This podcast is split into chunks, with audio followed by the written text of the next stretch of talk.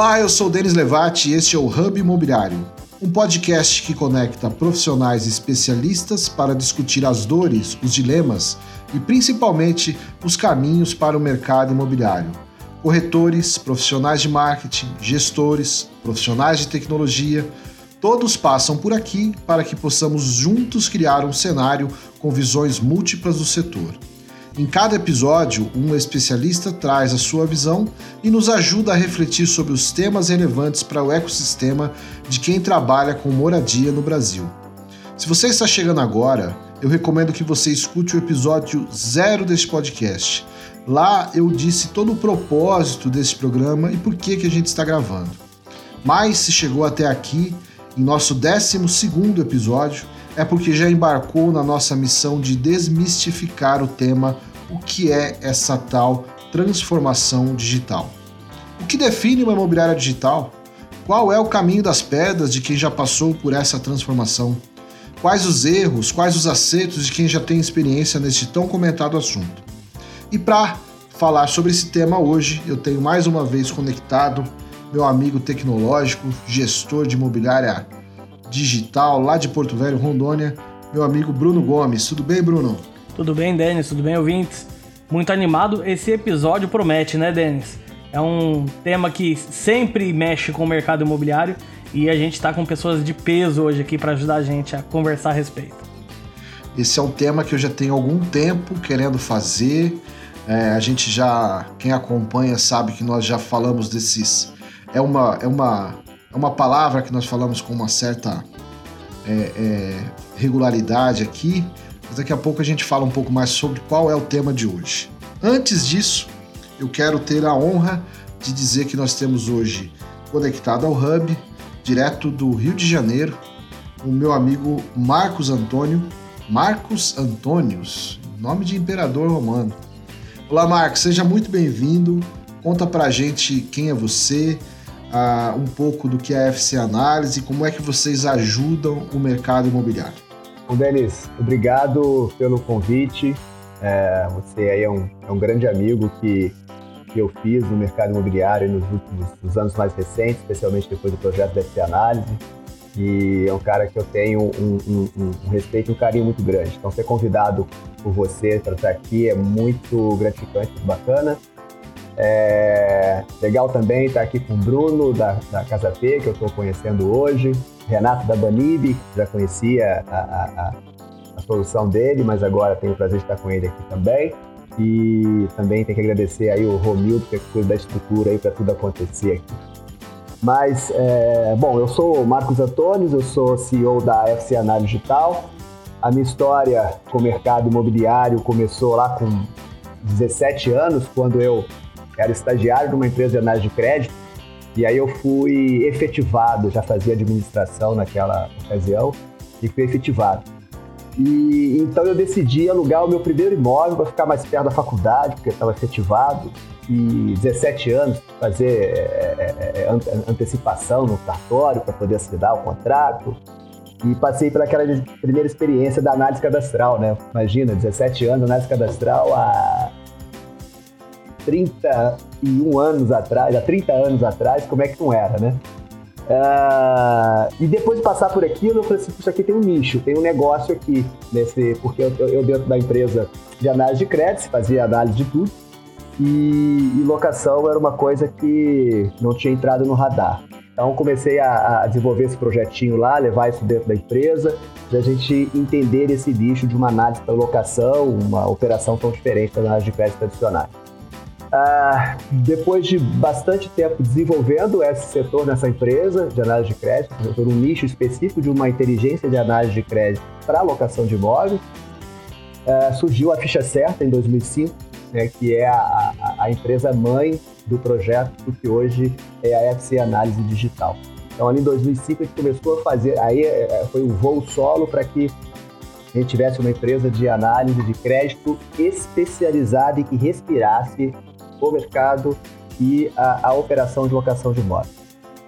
Ah, três anos depois a gente começou a trabalhar com a Vertical de Seguro Fiança, com uma corretora, ficha certa corretora de seguros, então a gente começou a ter contato também com as garantias locatícias, com o universo da inadimplência, através da abertura dos sinistros, né, dos, dos seguros. É, somos uma das principais produtoras de seguro fiança aqui no Rio de Janeiro também. É, e ali meio dessa, dessa estrada, atendendo inquilinos para análise de crédito para locação, confiador e com seguro fiança, a gente achava aquilo muito ruim para os caras. Era pesado terminar o dia e, e, e, ver o quanto a experiência desse inquilino era ruim, né? E você está ali no meio do processo, você fazia parte dessa experiência ruim, né? nós fazíamos parte disso. E a gente então começou a pesquisar o que, que a gente poderia fazer para fazer essa experiência ser mais fluida e utilizar tecnologia, inteligência de dados, que já eram aplicados em outros segmentos, para fazer com que isso gerasse, por um lado, segurança para quem é o dono do imóvel, administra o imóvel, e uma jornada mais inteligente para os inquilinos. E daí surgiu, então, a plataforma da FC Análise Digital, onde a gente inverte bastante a lógica, a gente vai falar talvez um pouco mais disso para frente, da burocracia para o cliente. Né? É, eu não preciso, a nossa tese, eu não preciso perguntar para o meu cliente é, quem ele é, quanto ele ganha, se ele tem condições de pagar, eu preciso só que ele me dê o CPF dele com isso eu então é, é, é, melhoro essa experiência dele. Então essa é a nossa história e essa é a contribuição que a gente que a gente tem trazido para o mercado imobiliário nessa fase aí digital. Maravilha! Você sabe que o, o Lucas Madalosso é um entusiasta do, do trabalho de vocês, né? O Lucas já esteve aqui duas vezes também e ele gosta muito e, e fala bastante do trabalho de vocês já há algum tempo. É, e aí, além do Marcos da FC Análise, da ficha certa e da FC Análise, nós temos também conectado ao Hub o meu amigo Renato Rodrigues, lá de Sorocaba. Eu gosto dessa coisa da gente ter várias várias cidades conectadas, vários sotaques. O Renato, de vez em quando, ele me manda a foto do Tucano, que vai lá na, na sede da Banib Tucano, comer. rapaz. É, ele tem lá. Mas é isso aí, Renato. Seja muito bem-vindo ao Hub. Conta pra gente um pouco mais de você, do trabalho da Banib, Conecta e como é que vocês apoiam o mercado imobiliário. Denis, obrigado pelo convite, obrigado pela amizade, pelo carinho e respeito que você sempre teve por nós. É, é um prazer estar aqui conhecendo o Bruno, vendo o Marcos, uh, o bate-papo que a gente teve com o Romildo no começo. É, você percebe pelo que a gente estava conversando antes que o bate-papo tem que ser assim, leve, tem que ser um bate-papo entre amigos. Quando eu fui locutor de rádio em 1991, numa rádio numa cidade chamada Vinhedo, onde tem o Hopi Hari, interior de São Paulo, é, eu fui convidado para ser locutor de rádio é, por conta da voz, mas experiência zero. Né? Microfone na minha frente, dois tocadiscos ou duas pickups, um microfone, uma cartucheira que passava as propagandas. E o meu primeiro dia foi um domingo, sete horas da noite, onde o diretor falou, imagina o Bruno, que é o locutor que estava antes, Bruno, fica com o Renato, porque é o primeiro dia dele, ele pode precisar de ajuda. O Bruno saía sete horas da noite, sete e um ele já tinha ido embora. Eu estava sozinho. Se eu errasse qualquer coisa, a rádio ia parar, eu ia sair correndo, fechar a porta e acabou. Simples assim. Foi tudo bem, mas no outro dia a diretora da rádio me ligou, a dona Nilza, esposa do prefeito, falou: Renato, você está muito nervoso. Você está falando muito apressado para se livrar do microfone. Vou te dar uma dica. Imagina que você está entre amigos, conversando, esse estúdio aqui na sua frente tem um amigo seu que você está batendo um papo. Pense isso quando você for desanunciar a próxima música. E aí foi. Agora na Planalto, 7h41, tivemos o som de Engenheiros do Havaí, antes tivemos Flatfield Mac e The Doors. Agora 7h41, voltamos daqui a pouquinho com... Tudo mudou. Eu estava entre amigos. E é assim que eu estou me sentindo aqui agora. Essa é a parte legal. Eu gostei da trilha sonora aí, Fleetwood Mac, Engenheiros. Tô... Fleetwood Mac é, é, era a rádio na época. Quando o dono da rádio se candidatou a prefeito de novo, aí era Débora Blando, Zezé de Camargo, deu uma detonada ali, entendeu? Era, foi meio complicado. Mas era legal. Então, é, é, Denis, eu agradeço pelo convite, é assim que eu me sinto aqui conversando com vocês. tudo tem que ser leve, é, nada ditado, nada programado.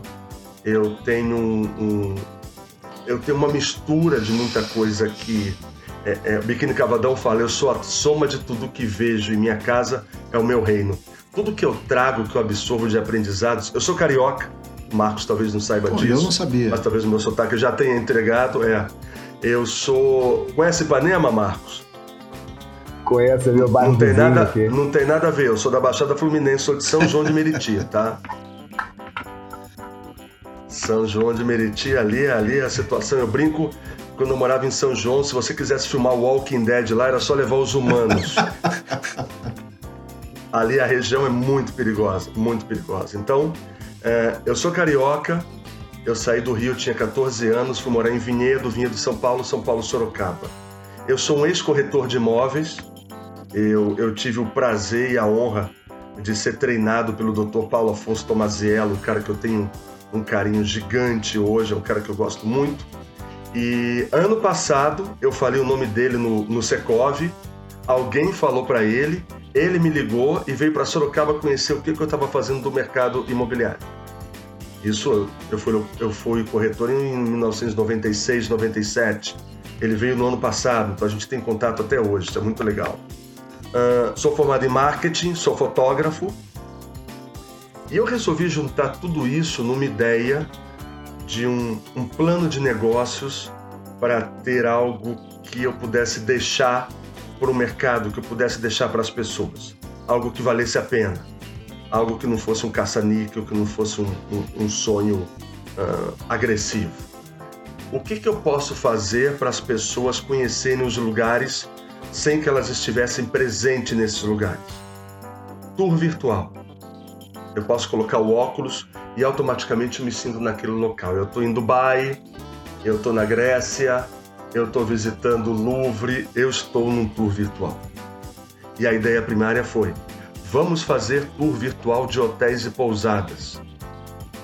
Vai ser muito legal. Vendi minha empresa de automação em 2009. Em 2009 eu montei a Stratus 360, hoje Banib.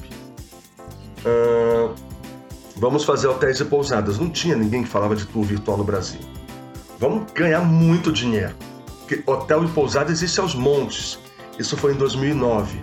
Até hoje, nunca fizemos nenhum hotel e nenhuma pousada na nossa vida. Nunca, nunca, nunca. Nunca.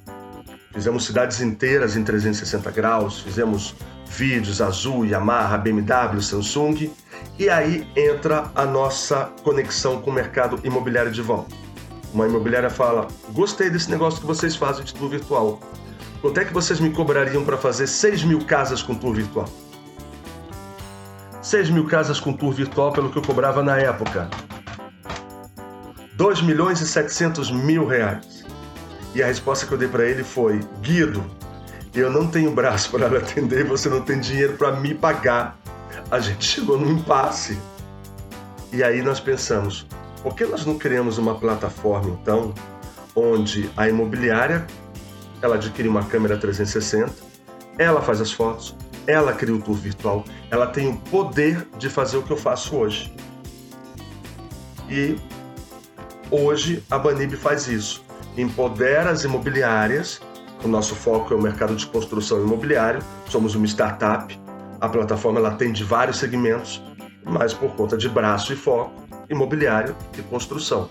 Então, hoje, a imobiliária ela tira as fotos com a câmera ou com o celular, com foto panorâmica, ela descarrega na plataforma, ela cria o tour, eu gero para ela lead dentro do tour virtual, ela gera uma experiência rica para o cliente a um custo de centavos por foto. É esse o ponto que eu queria chegar. Como é que eu ajudo o mercado imobiliário? Eu preciso falar em centavos. Eu não posso falar em 200 reais por imóvel, 300 reais por imóvel. Essa é a forma que a gente está ajudando o mercado hoje, falando em centavos por uma categoria que eu conheço. Eu sou um ex-corretor. Corretor se aperta para colocar meio tanque de combustível para rodar a semana inteira mostrando casa. Corretor se aperta com dinheiro. A comissão que ganha em novembro é para pagar as contas de setembro que está atrasada. Então a gente sabe de tudo o que acontece no mercado. Então a intenção é vamos ajudar esse mercado com treinamento, acompanhamento, prêmio, com sorteio, com desconto, com o que eles quiserem. Mas o mercado precisa se profissionalizar. Corretores imobiliários precisam ser o eu.com e não depender de ferramentas que venham de fora. Essa é a ideia da Bani. Duas empresas, dois empresários que tiveram uma ideia, uma eureka, um start a partir de processos imobiliários que poderiam ser melhorados, que poderiam é, ser transformados e acelerados. É sobre isso que a gente vai falar, eu já vou chegar na pauta. Mas antes, é o momento de falar sobre nosso anunciante. Antes da pauta é aquele momento que a gente fala sobre informação com qualidade e quando falamos de informação com qualidade, falamos do Imob Report. O Imob Report é a plataforma de curadoria de conteúdo sobre o mercado imobiliário com atualização diária e conteúdos semanais. Fique por dentro de tudo que acontece no mercado imobiliário com os conteúdos exclusivos do portal Imob e as news semanais com uma curadoria dos assuntos em destaque no setor. Assine grátis e receba as mais importantes notícias do mercado imobiliário direto no seu e-mail. Acesse www.imobreport.com.br e assine grátis. Bora para a pauta então. Quem acompanha esse programa sempre me escuta falar o termo ecossistema imobiliário. Segundo a biologia, ecossistema é o conjunto de organismos que vivem em determinado local e interagem entre si com o meio, formando um sistema estável que se desenvolve de maneira colaborativa. Por falta de, de termos mais adequados, tomamos emprestado alguns para explicar o que nós fazemos dentro do mercado imobiliário. Usamos hub para falar de um ambiente que proporcione conexões e ideias, e ecossistema para definir a simbiose de empresas que formam o mesmo mercado. Pensando nisso, falaremos hoje de empresas que compõem com cada vez mais destaque um papel no ecossistema imobiliário, as PropTechs. PropTech é um acrônimo para Property Technology, termo utilizado para descrever as empresas que utilizam diferentes tecnologias para oferecer serviços inovadores que aceleram a compra, a venda e a gestão de propriedades. Com diversas funcionalidades e categorias, as PropTechs movimentam um mercado bilionário e cada vez mais as imobiliárias tradicionais buscam nessas empresas importantes aliados para acelerar seus negócios e a sua transformação digital, como temos falado nesse programa. Para explorar o tema, já apresentamos aqui os nossos convidados, representantes de duas PropTechs, duas empresas que surgiram para melhorar a experiência dentro do mercado imobiliário, e vamos debater a importância das PropTechs no mercado de hoje, como elas se dividem e como se categorizam para atender as demandas do mercado, como é a relação das PropTechs com as incorporadoras imobiliárias, como é essa é uma curiosidade que eu tenho, a relação com as entidades do setor. Pois é, para responder perguntas como essas, que temos aqui convocados Renato Rodrigues, Marcos Antônios para falar sobre o tema. E para começar, eu quero aí falar com o Marcos, é, pensando, você tem a, a, a FC Análise, que é a startup que da empresa mãe Ficha Certa. E as PropTechs elas se dividem em portal de oferta, marketing, smart houses, aquelas PropTechs voltadas para a internet das coisas, para as próprias automações residenciais. Também tem as de gestão de reforma. Agora, a sua, né, a FC Análise está dentro do setor de análise de dados e precificação. Né? É, pelo menos é nisso que está ali o mapa que eu encontrei da Distrato que é um mapa bastante interessante que fala sobre o tema. Agora, do ponto de vista de uma imobiliária, né, eu, eu vamos lá, eu sou o representante aqui de uma imobiliária. É, qual a importância de ter uma empresa de análise financeira, né, de análise de dados como parceira? Não é melhor, ainda dentro desse cenário, que eu, pro, eu procure um banco para fazer isso por mim? Bom, Denis, é, a opção de você procurar uma, um parceiro financeiro, né, como é o caso das seguradoras, né, através dos produtos de garantia e, e as empresas de fiança, que também são é, mecanismos de garantia e que, obviamente, então tem do lado deles é, um processo de análise de, de crédito e, e, e de dados que levam a, a essa aprovação hoje de uma forma muito automática, né, muito automatizada. Então, as, as soluções que têm tido destaque no mercado em termos de garantias locatícias, elas são aquelas que desburocratizaram o processo, com aprovação automática. Uh, as próprias seguradoras hoje, a, a líder de, né, de seguro fiança, garantia locatícia, ela já tem uma aprovação automática apenas com o CPF do, do inquilino e, e o valor da locação. Né? É, e, e, e, sem dúvida que essas soluções têm uma enorme contribuição é, para o mercado. Né? Ah, mas, paralelo a isso, a gente tem as locações que culturalmente tradicionalmente são feitas há décadas é, com outros mecanismos de garantia que são chamados de, de, de garantias tradicionais. Né?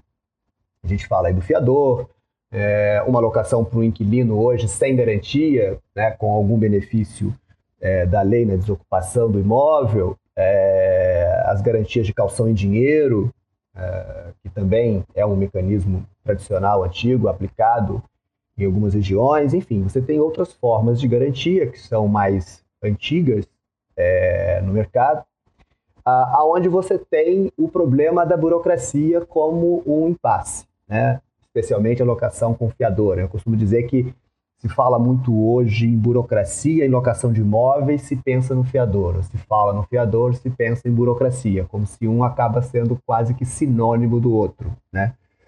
É, e, e, e, na nossa visão de especialista em análise de dados e risco para locação, onde a gente, durante esses últimos 20, no meu caso, 27 anos dedicados à análise de crédito para locação, a gente conseguiu adquirir uma, uma, uma expertise interessante desse, desse mercado e principalmente desse consumidor que é o inquilino. Né? É, a, a, questão da burocracia imposta para essas garantias tradicionais, como o caso do fiador, por exemplo, é, ela está ligada à insegurança. Né? Então, por um lado, você tem uma insegurança do, do, do proprietário e, e, da imobiliária é, e, e, usa é, conceitos né, é, que foram elaborados há 20, 30 anos atrás, né, critérios que foram elaborados na, na, 20 anos atrás, aplica isso ainda hoje, critérios esses extremamente burocráticos, confiando que essa burocracia é que seja o antídoto para a segurança da operação. Né? O, que, o que a gente, a gente bate muito nessa tecla da, da inteligência de dados é que a inteligência de dados de análise de risco que é aplicado pelas empresas de fiança e seguradoras para aprovar de forma instantânea o inquilino, e até de, em alguns casos, precificar de acordo com o risco, é, é a tecnologia que a gente vem trazer e o conceito que a gente vem trazer para empoderar a imobiliária nesse sentido também. E aí o grande diferencial que ela tem é que ela pode sim também atender aquele cliente inquilino que eu costumo dizer que já vem com, com, com fiador de mão dada, já vem com o fiador da, do bolso, né? Ele já tem o fiador dele de sempre, que é o pai, o tio, o sogro, enfim. Ele, ele não tem a dor ou o problema da falta de garantia.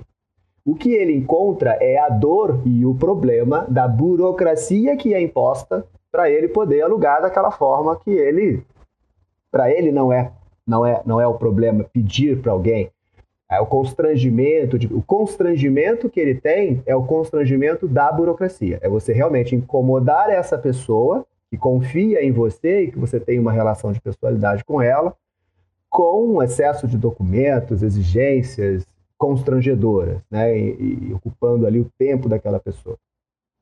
Então, o diferencial que a gente traz, é, e, e aí as imobiliárias elas tinham na sua, tem na sua composição, ou elas têm uma análise extremamente burocrática em regras que foram construídas numa época em, se, em que não se tinha acesso a dados como se tem hoje, com a facilidade que se tem hoje, e que não se tinham esses dados principalmente estruturados para previsibilidade de perfis de risco e inadimplência futura. Né? É, então, dentro daquilo, e dentro da forma como era a sociedade há 20, 30, 40, 50 anos atrás, onde essas regras foram criadas de exigências para locação, é, era o que tinha para aquele momento. E hoje elas não fazem mais sentido por uma série de fatores que a gente precisaria de, precisaria de um podcast só para falar desses fatores. Mas tentando sintetizar, não fazem mais sentido porque as pessoas não se comportam mais exatamente como se comportavam há 30, 40, 50 anos atrás Uh, nós temos uma geração que hoje já ocupa uma fatia significativa dos consumidores de locação e que daqui a mais 5 anos, 10 anos vai ser a maioria desses consumidores, ainda não é a maioria, está próximo disso, mas daqui a 5, 10 anos vai ser. É, e a gente tem inteligência de dados de, de, de, disponíveis e tecnologia de mapeamento de risco para você poder identificar padrões de comportamento e com isso você ter uma previsibilidade de você identificar é é, é, é, é, o cliente em que você pode ter um processo mais, mais fluido, né? um processo diferenciado.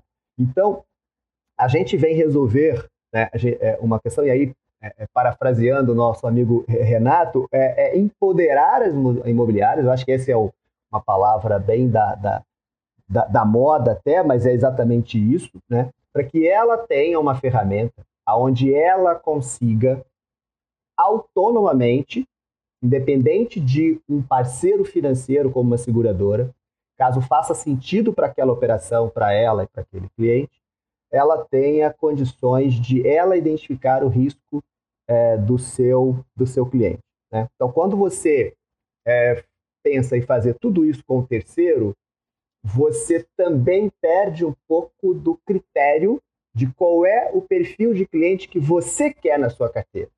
Você terceiriza isso também para a empresa que, teoricamente, vai ser a garantidora. E você impõe é, um custo para menos burocracia, um custo adicional, para quem não tem essa dor. Né? É, então, a gente vê o inquilino não tem, que tem um fiador, que para ele não há constrangimento nenhum em pedir para o pai assinar mais um contrato para ele, ele não tem a dor da falta de garantia. Né? É, por outro lado, você tem um proprietário, e se a gente pegar a inadimplência no Brasil de locação, e aí eu estou falando Brasil, vou me arriscar aqui, porque a gente vai de 1 a 6%. É uma escala grande, porque eu estou falando de. É, é, é, a média vai de 1 a 6, dependendo de várias regiões, tipo de carteira, enfim. Mas mesmo nessa escala grande, significa dizer que 94 a 99% dos fiadores, dos proprietários, não tem a dor da inadimplência. Eu estou falando de garantias de locação com fiador, sem garantia, com calção em dinheiro. É, e aí, quem tem imobiliária, é só ir na sua carteira, fazer essa conta e vai identificar se o que eu estou falando faz sentido ou não. Então, eu fico muito tranquilo nesses números. Então, é, é, eu acho que essa percepção de que a garantia para o proprietário é uma dor, é uma dor para o proprietário que está, por acaso, com uma inadimplência numa locação, nós estamos falando de 1 a 6%, dependendo da região que ele se encontra, né? É, ou que já teve isso de forma traumática antes. Né? É, também tem a inadimplência que se resolve e que fica como risco do negócio. Em três meses, quatro meses, você desocupa aquele imóvel, não necessariamente por uma ação de despejo. A ação de despejo leva 12 meses, 18 meses. Quantos? Qual o percentual delas? Qual o percentual desse atraso que chega nisso? Né? Então tem uma parte recuperável, tem uma parte que você resolve. O que eu estou querendo dizer é que a garantia para o proprietário ela não é percebida pelo proprietário como um problema, ou pelo menos para a maioria deles, porque eles não têm essa dor, não passaram por isso. Ela é vista como um diferencial. É, isso agrega. Fato é que a gigante da startup de aluguéis, que garante locação para todos os proprietários, não está tendo, não teve a facilidade que talvez ela imaginou que tivesse quando lançou a sua, a, sua, a sua solução no mercado, achando que todos os proprietários iam correndo direto para lá. E isso não está acontecendo. Estão crescendo, mas estão crescendo num outro segmento de proprietário que nem imobiliária estava. Né? Então, é, é, é, esse um pouco da, da, da, reflexão que a gente traz e da aplicação da nossa solução. Eu fiquei aqui pensando um pouco é, e faço anotações à medida que a gente vai conversando.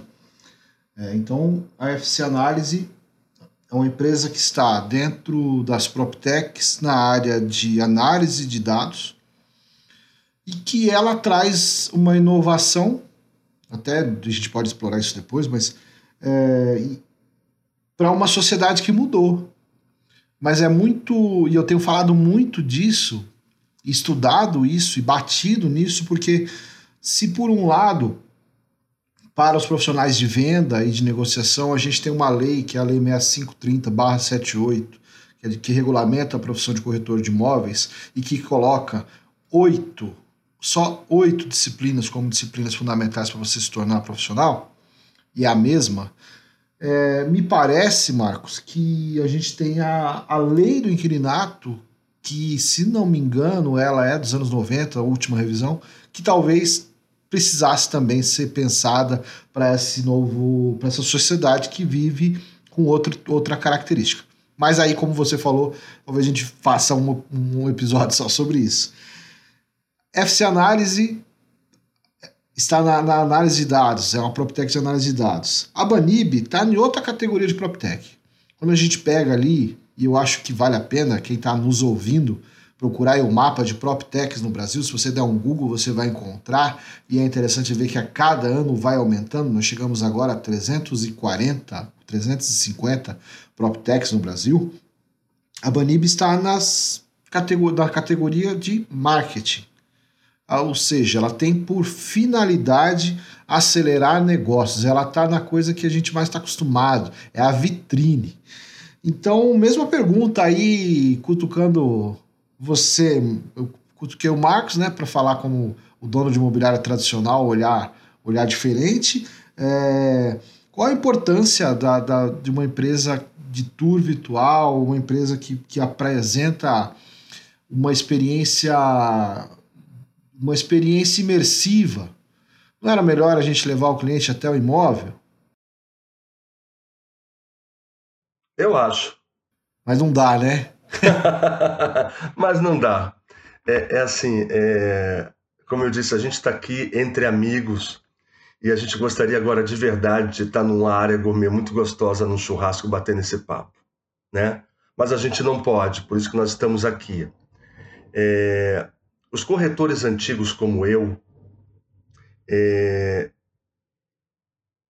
eles acabaram criando, é, e assim, não só o corretor, mas o cliente também foi aculturado dessa forma, de que para eu abrir uma conta eu tenho que ir ao banco. Eu tinha que ir ao banco. Eu não tenho mais que ir ao banco. Mas quantos por cento abrem suas contas digitais e quantos por cento continuam extremamente conservadores e com medo desses cartõezinhos roxinhos, vermelhinhos, amarelinhos? Então, peraí. Meu pai não me ensinou isso. A lotérica continua. Isso aí dá errado. A lotérica continua cheia, a fila continua cheia. Em contrapartida, continua com a correntinha na caneta para ninguém roubar. As coisas, algumas coisas não mudaram, né? Então, quando você fala de, de, de tour virtual, e isso é um é uma conversa que nós temos com muitos corretores e eu escuto muito isso. Falo, Renato, mas se eu levar o cliente no imóvel, eu vendo. Eu falo, eu não duvido. Não duvido mesmo. A não ser que você seja um mostrador de imóvel, não um consultor imobiliário. O mostrador de imóvel, eu vou falar o exemplo que eu passei quando mudei para Sorocaba. Eu queria uma casa térrea com três suítes. O corretor chegou na casa, eu olhei e falei: essa casa tem três suítes? A resposta dele foi: não sei, a gente vai descobrir junto. Denis, eu me senti numa gincana do Gugu quando ele falava: valendo, oi, você tem que entrar na casa procurando suíte. Eu me senti assim. Então você tem um mostrador de imóvel que fala: ó, essa aqui é a cozinha. Eu sei, eu tô vendo uma coifa. Deve ser mesmo a cozinha. Então tem o consultor e tem o corretor imobiliário tem o mostrador de imóveis. Legal. Esse corretor mais tradicional, é muito difícil você convencê-lo de que uma ferramenta de tour virtual não vai de forma alguma evitar que ele leve o cliente no imóvel. Pelo contrário. Mas quando ele levar, o cliente praticamente já vai com uma proposta para fazer. O cliente não vai chegar no imóvel e falar: Poxa, mas Bruno, isso aqui não tem nada a ver com as fotos que você mandou. E aí? Você mandou foto já? Mas a foto e o vídeo que se manda hoje, principalmente em tempos de pandemia, é como se fosse o trailer de um filme, na minha opinião. Vamos pegar os vídeos que muitos corretores fizeram nesse momento de pandemia. Eu recebi um vídeo que tinha uma senhora fritando bife, o cachorro na perna dela, o vô no sofá, e eu brinco que só faltou entrar o Didi dos Trapalhões com extintor de incêndio. A casa estava uma baita bagunça. O corretor ele não foi treinado para filmar, ok? Mas no momento de pandemia, usa-se o que tem da forma mais econômica possível. Não é errado, ok? Mas que experiência você está vendendo para o seu cliente? O que, que eu fazia quando era corretor de imóveis para criar uma experiência? Denis, não existia celular com câmera.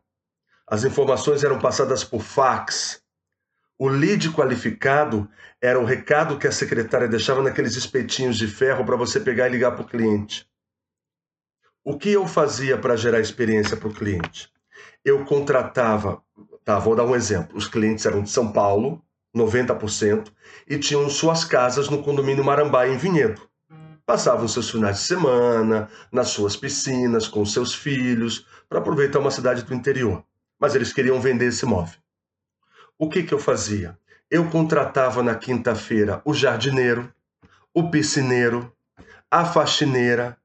Ele chegava sexta-feira à noite ou sábado de manhã, a casa dele estava impecável, extremamente limpa e organizada.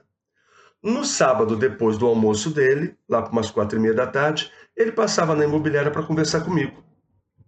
Para saber como é que foi a procura por imóveis, é, é, se tem algum cliente interessado em alguma proposta, e deixava um cheque com todas as custas que eu tive para manter a casa dele organizada. Ele não deixava o imóvel dele com mais ninguém, só comigo. Eu consegui a exclusividade nos anos 90 desse jeito, fazendo um grande diferencial na vida deles. E eu tenho amizade com alguns até hoje. O que você pode gerar para o seu cliente hoje de diferencial? E aí eu vi de uma imobiliária assim: qual é o seu diferencial? Meu diferencial é foto profissional e vídeo. Falei, vamos lá, vou te fazer uma pergunta agora. Quando você vai sair com a sua esposa, perguntarem qual o seu diferencial, você fala, eu tomo banho. Banho não é diferencial. Foto e vídeo também não. É o mínimo que você tem que oferecer para o seu cliente, desculpa. Como marketing, esse é o meu ponto de vista. Foto e vídeo, não estou nem falando de tour virtual. Tour virtual ele vai conhecer depois que eu converso com ele. Foto e vídeo é o mínimo que você tem que oferecer para o seu cliente. Pelo amor de Deus, para de roubar a foto do zap do seu concorrente. Ele borra o logo e usa a mesma foto. Que tipo de venda eu quero fazer? Que tipo de cliente eu quero ter na minha imobiliária se eu ajo dessa forma? Por que, que eu não ofereço alguma coisa que vai me dar trabalho e sim custo? É assim que se gera diferencial, com custo. Você tem que investir algo na frente para ter o seu retorno. O custo é: eu vou buscar o meu cliente na casa dele com Uber, o custo é: eu vou deixar a casa com cheirinho de café para quando ele entrar ele se sentir uma casa gostosa agradável e falar: é essa casa que eu quero? Um chá da tarde na varanda, numa visita às 5 da tarde?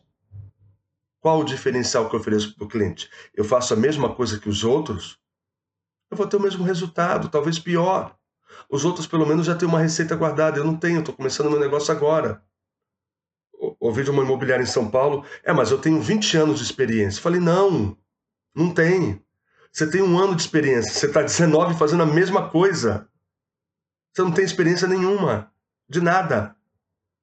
Então, criar o tour virtual, quando a gente conversa com os corretores, é eu estou lhe dando mais braços eu estou aumentando o seu poder de atendimento e qualificando o seu lead e gerando uma experiência para o cliente que quer comprar ao mesmo tempo com uma plataforma.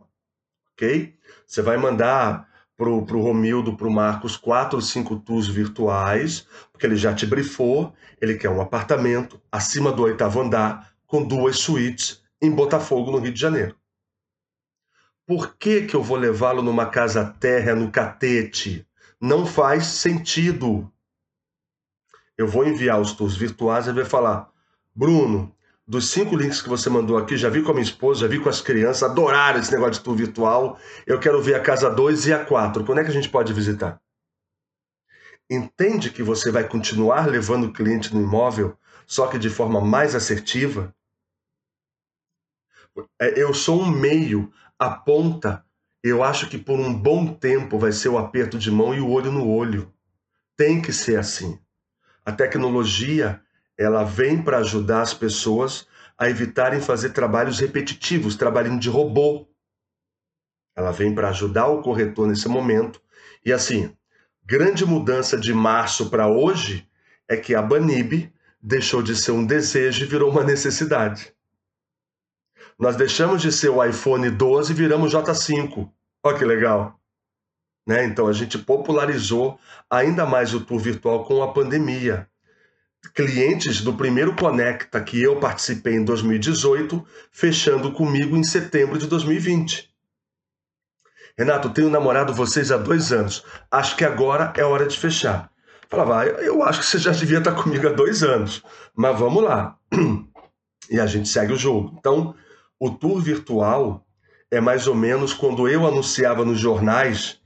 Eu acho que eu sou mais velho aqui, pela minha cara pela cara de vocês agora, eu sou mesmo. Olha só. É, eu anunciava no jornal, eu pagava por letra. 3ST, 2QT, 1W, era tudo códigos. De novo, a gincana para adivinhar. O que, que é CT, QT, ST? É suíte 4, muita gente não sabia. Não podia colocar foto no jornal.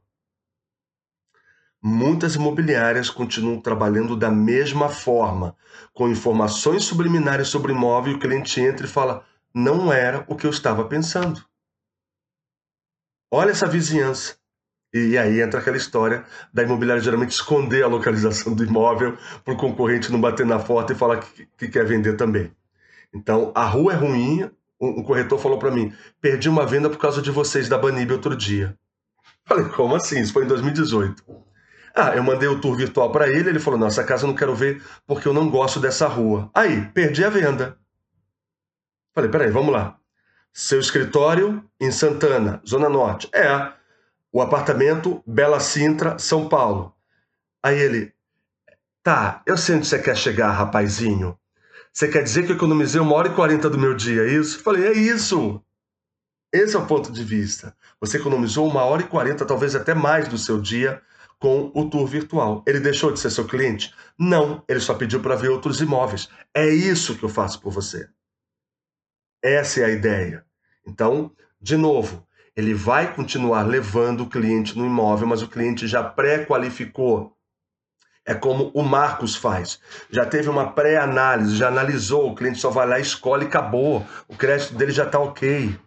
Ele já vai com uma proposta em mãos tendo uma casa em Vinhedo de 27 milhões de reais, o proprietário só, só deu a exclusividade de um ano para a imobiliária porque ela prometeu o tour virtual. Ele não queria corretor passeando na casa dele de 27 milhões de reais. Eu. É, é, é, muito interessante. Eu quero explorar com vocês agora um pouco da natureza do, do trabalho de vocês. É, a gente vai ter uma briga grande aqui para ver quem tem mais experiência para não falar a idade, porque acho que eu tô na, mais que vocês dois. Não, idade sou eu, experiência pega o Marcos aí do lado. Mas o que eu acho que é, é, eu sinto assim. Vocês dois representam duas empresas sérias, com excelente resultado. Eu contrataria a empresa de vocês, sendo dono de imobiliária. É, mas eu quero partir de um princípio é, para entender o quanto que esse ecossistema pode ter simbiose. Você falou da figura da secretária, Renato que e eu, me, eu gosto de partir desse, desse pressuposto porque ele foi ontem. Ontem. Ontem a gente chegava na imobiliária na segunda-feira para pegar o resultado dos uh, do, do, das pessoas que estavam ligando por conta desse classificado de domingo. Isso foi ontem. Dos e, leads, resultado é, dos leads. A gente não chamava de lead, né? Chamava. É. Sim, sim, sim. E aí, quem é que trabalhava no ecossistema? o dono da imobiliária, meia dúzia de corretores e essa secretária. que muitas vezes fazia, às vezes, do marketing também. Se alguém fazia arte. E da vendedora. Isso. Mandava fax, recebia fax, enfim. E aí na frente da imobiliária tinha ali a, um, um mural com muitas. com, com as, aqueles cartõezinhos, né? A gente vive um cenário totalmente diferente, onde vocês representam startups. Vocês trazem um novo mundo para um mercado convencional. Os dados mostram né, que 80% das empresas, como as empresas de vocês, têm menos de 20 funcionários. E aí eu me pergunto: vocês se mostraram necessários aqui. Eu, eu entendi, eu comprei a ideia. Mas como é que eu, sendo esse cara tradicional que trabalha ali, eu, a secretária que arruma lá o painel na frente, como é que eu vou. É, como é que vocês vão me abraçar? Como é que vocês fazem para abraçar um Brasil inteiro com uma média de funcionários tão pequena? Como que é o pitch para falar com, com esses caras? Aí vocês fiquem à vontade aí para responder. Eu vou, eu vou, eu vou responder porque isso é muito bacana. E no começo nós apanhamos muito. Eu vim de uma empresa tradicional, Luciana, minha sócia, de uma empresa tradicional, todo mundo veio de empresas tradicionais. E como é que você cria uma estrutura para atender, hoje, no meu caso, 800 imobiliárias, 60 construtoras e está em cinco países? Como é que você faz isso com 14 pessoas? Né? Então, é, é, é uma situação que a gente criou um começo, meio e fim da estrutura. Como eu converso com essas empresas, com os corretores e com as imobiliárias? Como eu faço isso? Nós criamos hoje, nós temos um roteirista, nós usamos uma empresa que nos ajuda a criar os textos com palavras-chave para serem encontradas. Esses textos vão para o RD Station, que divulga esses textos. Os leads, os clientes interessados, preenchem um formulário para receber um infográfico ou qualquer texto é, interessante para eles. E o meu SDR, eu tenho três pessoas de SDR, que são as pessoas que vão, vamos chamar, esquentar esse lead, que vão fazer uma prévia do que é essa empresa que eles acabaram de mandar um e-mail solicitando informações eles verificam se faz sentido para eles e aí é passado para o fechamento, para os closer, para as pessoas que vão falar: bom, você chegou até aqui, acredito que você já saiba o que é, eu quero lhe apresentar como um todo e no final a gente vê se realmente faz sentido para você. Hoje, o nosso processo está mais ou menos de 30 imobiliárias que entram em contato, seis vão para apresentação e duas fecham um contrato com a Banib. Tá? Então, hoje nós temos braço para atender essas empresas, uh, fazendo um trabalho ativo junto a elas. Uh, hoje, com, com os, os webinars e lives, tornou muito mais fácil. Quando você tem uma parceria, parcerias com empresas uh, de um porte muito maior no mercado, isso facilita muito a vida. Então, as alianças e parcerias que nós fizemos nos deram mais braços para atender mais empresas, isso nos ajudou muito eu estou falando de Grupo Zap, eu estou falando de Engaia, eu estou falando de Porto Seguro, eu estou falando de Móvel Web. Então, nós somos uma empresa pequena, somos uma startup, mas eu tenho meu irmão mais velho que vai me ajudar a chegar nessas empresas que eu não alcanço. Hoje, Denis, eu não teria dinheiro para fazer uma campanha massiva para que o Brasil inteiro me conheça. Esse é um ponto muito real mas eu acredito, assim como o Marcos, como muitas empresas hoje, já pelo menos ouviram falar da Banib. Isso tem nos ajudado muito, ok? Então, a estrutura que nós criamos por ser uma startup é uma estrutura extremamente informatizada, atualizada e digitalizada. O termo de adesão é online, os treinamentos são em vídeo. Hoje, se o cliente quiser, ele entra na Banib, vê, gostou, pagou e já está funcionando. Ele não precisa nem de mim. Tá? Mas, por se tratar de uma plataforma, uh, de uma startup, de uma ideia, que para a gente é algo muito antigo, mas muitas imobiliárias ainda nunca ouviram falar em tour virtual, o que, que é isso? Então eu não posso deixar simplesmente um site e acreditar que elas vão entrar ali e entender e me comprar. Eu preciso ainda ter essa cadeia de texto, SDR, close e o cliente está na Banib. Eu ainda preciso fazer isso muito assertivamente, até mesmo porque, como você citou, o mercado mais conservador é: essa empresa existe? E se for um golpe? E se roubarem meu dinheiro? Isso porque a gente, sabendo disso, a gente aceita os pagamentos todos no boleto, para não pegar dado de cartão, para não fazer nada disso. Então, é uma coisa muito. Não tem fidelidade, não tem multa, não tem nada. Então, é uma coisa que a gente quis deixar o corretor muito confortável com a plataforma. Tá? Uh, então, dito isso, é, não é difícil para a gente hoje atender, inclusive outros países, recebendo via PayPal, convertendo a moeda local para real, traduzindo o site para quatro idiomas hoje. Então, a gente criou esse sistema para crescer. Se você não tem essa mentalidade de crescimento, você está fadado a ser, em vez de Banib, ser a 360sorocaba.com. Eu quero dizer o quê? Só vou atender Sorocaba e região. Sorolix, Soro alguma coisa, Soro qualquer coisa, entendeu? A ideia nunca foi essa. O nome Banib veio de forma a um agradecimento à Samsung, que comprou a ideia do tour virtual da, da plataforma em 2017 e nos deu 300 mil reais para que a gente colocasse essa ideia em prática. Banib é uma palavra coreana, na verdade o nome completo é Banibiada, significa transportar, levar para dentro, que é o que a gente faz com o tour virtual.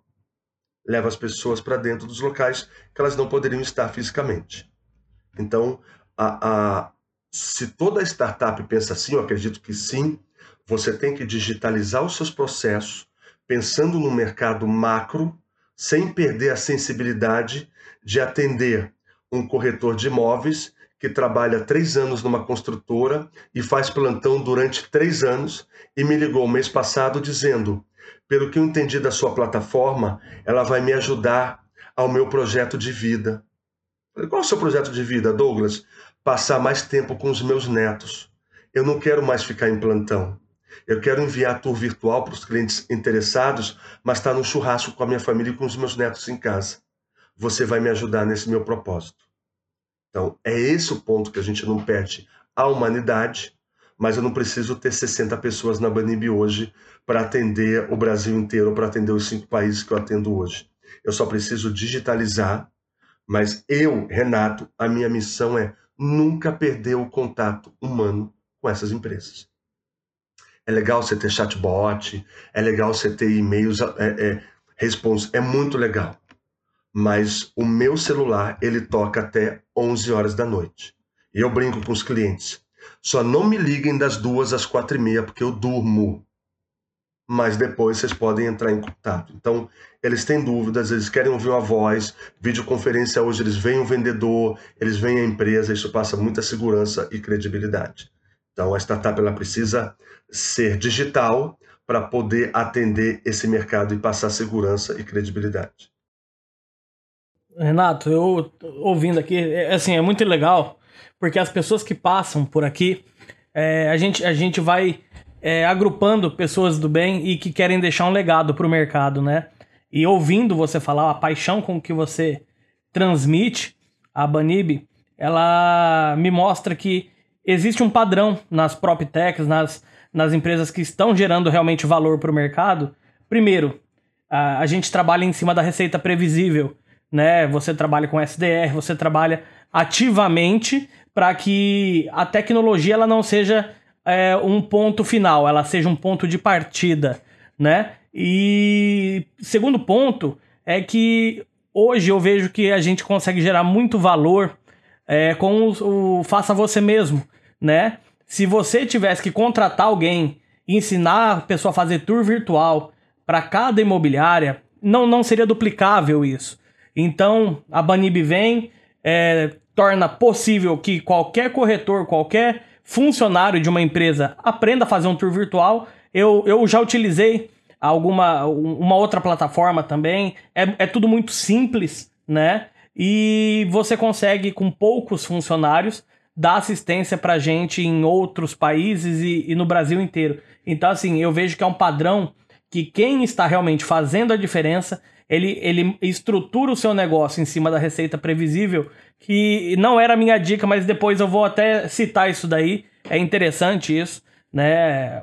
Não, não, não é mero acaso. Startup não é uma brincadeira de fazer bonito com tecnologia. Então, assim, cara, tô maravilhado.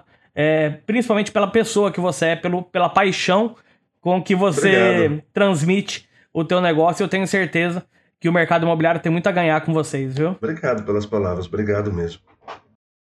Então, eu pegaria, é, é, puder, aí, um, um gancho no, no, Bruno no Renato. É, é um, eu, eu, vejo muito isso mesmo, né? É, ouvindo o, o, Renato falar, eu, eu, eu, vejo um espelho aí de muitas coisas da forma que a gente pensa aqui, né? Que acho que foi que o, que o Bruno percebeu também. É, a gente a gente tem se fala muito de propósito, né? Principalmente quando se fala de startups, de empresas, não tem que ter um propósito, um propósito. E, e, você vê muitos propósitos, às vezes meio fake, né? Na verdade, o propósito é o cara ganhar dinheiro naquele mercado e explorar uma deficiência ali, ou até criar uma deficiência que não existia, onde não existia, né? Você faz um terrorismo informativo de um lado, né? Você usando notícias verdadeiras com contextos narrativas que te interessam, que é uma espécie de fake news verdadeira, para criar um desespero e aí você vem com a solução. Você vê muito isso, né? Você não vê pessoas genuinamente preocupadas em que a sua solução ela seja de fato uma solução que faz sentido para todo mundo, né? É, nem que talvez por isso você ganhe menos dinheiro do que você poderia ganhar. Então, o dinheiro é uma consequência e eu acho que vai manter as PropTechs é, com vida mais longa são essas que têm verdadeiros propósitos, que veem o mercado, sim. A gente quer, no final do dia, ter uma vida confortável, ter uma boa remuneração, ter uma empresa lucrativa, todo mundo quer isso. Mas a gente não está vendendo a nossa alma para esse objetivo. A gente, muito pelo contrário, a gente está emprestando o que a gente tem na nossa alma para conseguir fazer isso acontecer de maneira natural. E então, assim, eu acho que é, é, essa questão de a gente ter estruturas enxutas, muito mais do que o modismo também, tem a ver com a questão da, da, da, da, base tecnológica, né? A gente procurar formas, e tem a ver também com o que o Renato falou, que é transformar milhares de reais em centavos, e para isso você precisa ser enxuto e precisa usar a tecnologia para aquilo que é o mais bacana que a tecnologia pode dar para as pessoas, é, que é a redução de custos e aumento de produtividade. Né? É, muito mais do que as pessoas têm a preocupação de tirar empregos, ela tem como característica a tecnologia de transformar empregos de uma outra maneira. Né? As pessoas têm que estar atentas a isso, mas ela vem trazer produtividade e fazer com que se faça mais com menos. Então a gente consegue, e essa é a base, a gente tem muito isso aqui, né? soluções que sejam aplicáveis para de fato fazer diferença para o cliente, mas que sejam viáveis do ponto de vista financeiro e do ponto de vista de estrutura. E aí a tecnologia entra de uma maneira muito bacana. E aí, vendo o, o, o, o que o Renato falou, da, da, da, de toda a experiência dele, a vivência dele como corretor também, eu confio muito nas soluções que trazem base tecnológica, que trazem informação, mas de pessoas que vivenciaram o mercado tradicional.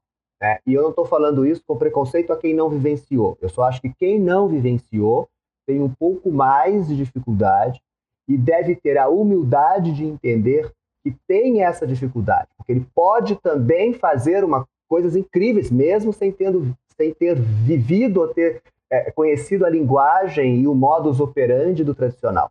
Mas como você, quando você constrói alguma coisa um mercado tradicional e você não sabe como pensa o mercado tradicional, você fica uma bolha batendo na outra, né? Você tem a bolha do cara que só fala com gente de inovação, só voltado para soluções para geração nova, para gerações Y, blá, blá, blá, é, e, mas ele tem que lidar com os baby boomers no meio do caminho.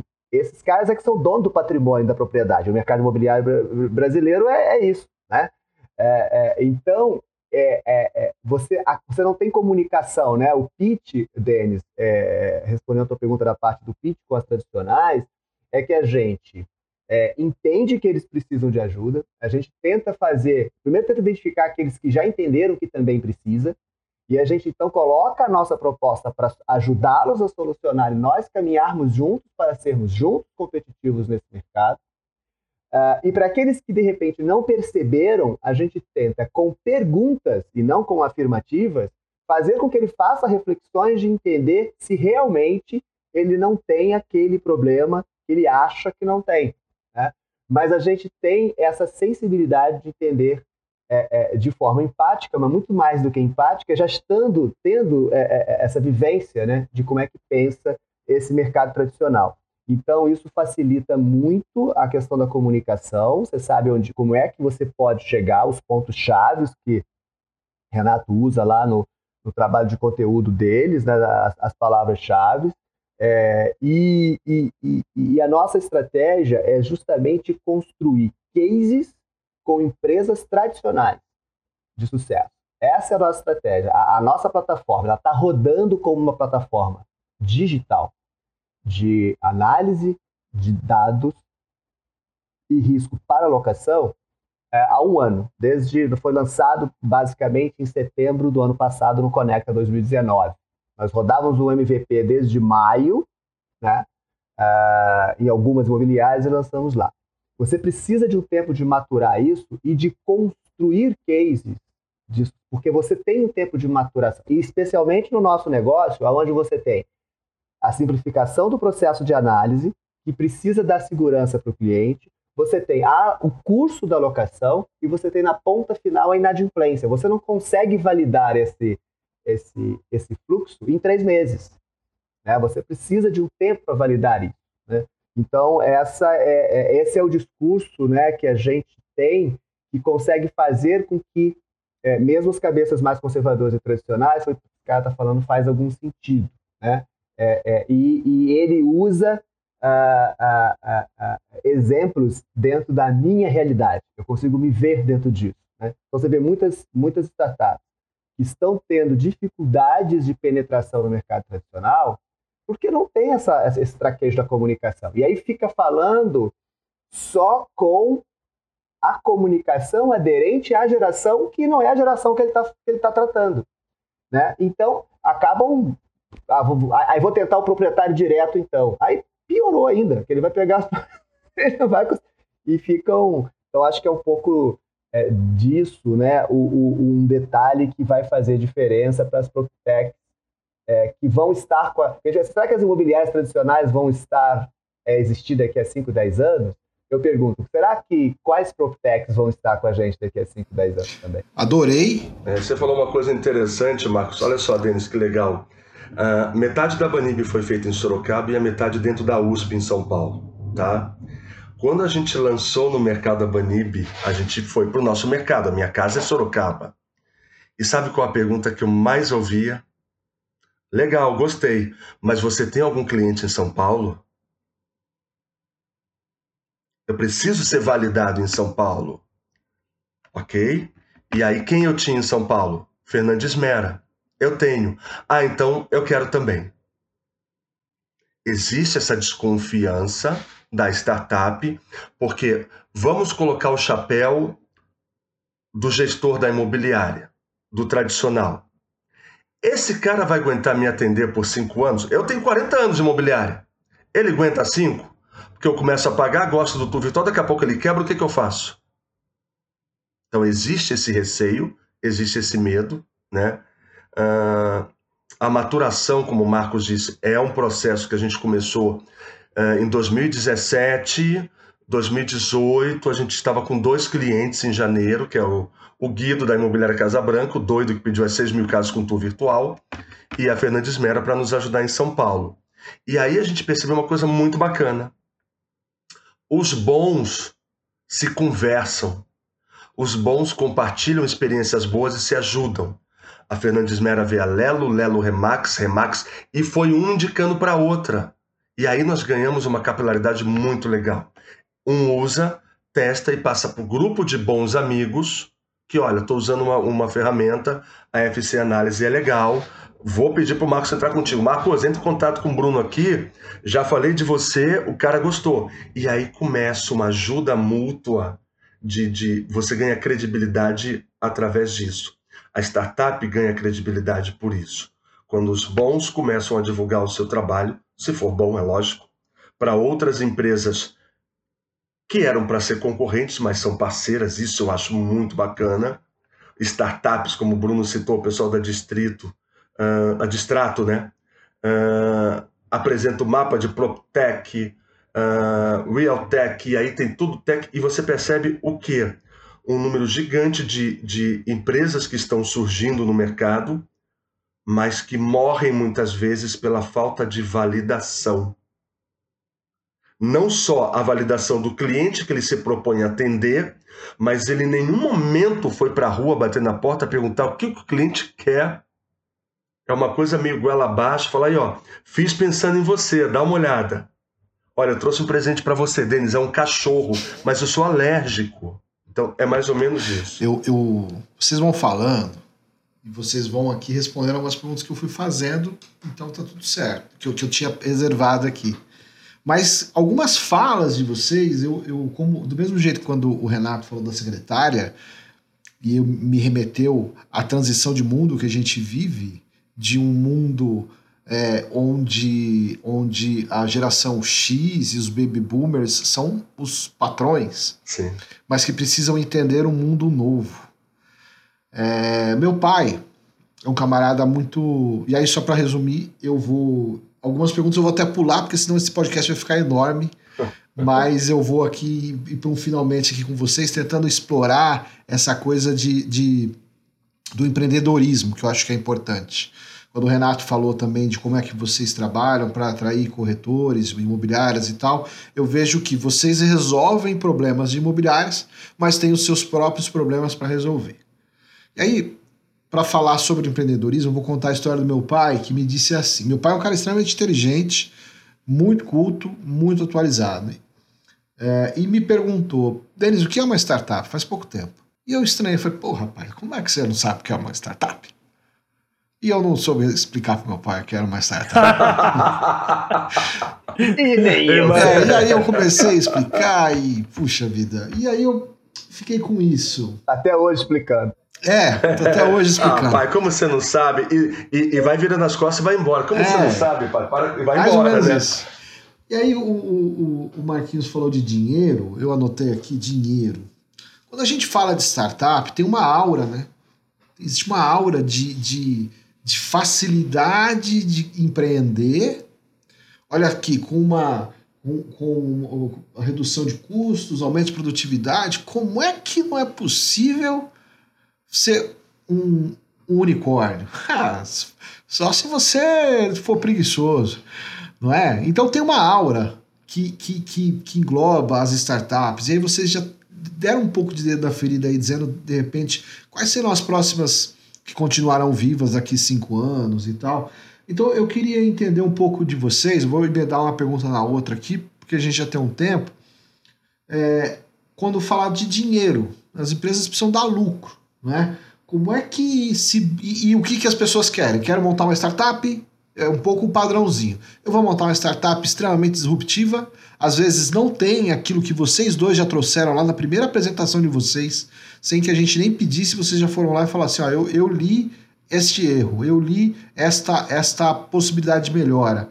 E aí criei a empresa, criei a solução. É, mas a história é assim: ah, eu vou ter uma ideia, eu vou buscar um investidor e eu vou montar uma empresa com um escorregador no meio e vou viver bem. É assim. E puff colorido e vou virar unicórnio. É, é isso. Empreender, startup, mercado imobiliário é isso. Como é que faz para ganhar dinheiro nesse mercado que, que, quando a gente olha de fora, parece que por conta desse. Eu sei que não é, tá? sei que não é. Mas até para vocês terem uma oportunidade aí de dizer o tempo de vocês, como é empreender, como é que escala esse mercado, porque aí o Cresce tem 450 mil corretores. 50 mil imobiliárias. São 50 mil possíveis clientes para vocês. Como é que escala isso dentro desse mercado e como que é a dor de empreender dentro do, do Brasil? Empreender você tem pontos muito específicos e me perguntaram uma vez qual é o ponto principal de se montar uma startup. é como um casamento. Com quem você vai casar para o resto da sua vida?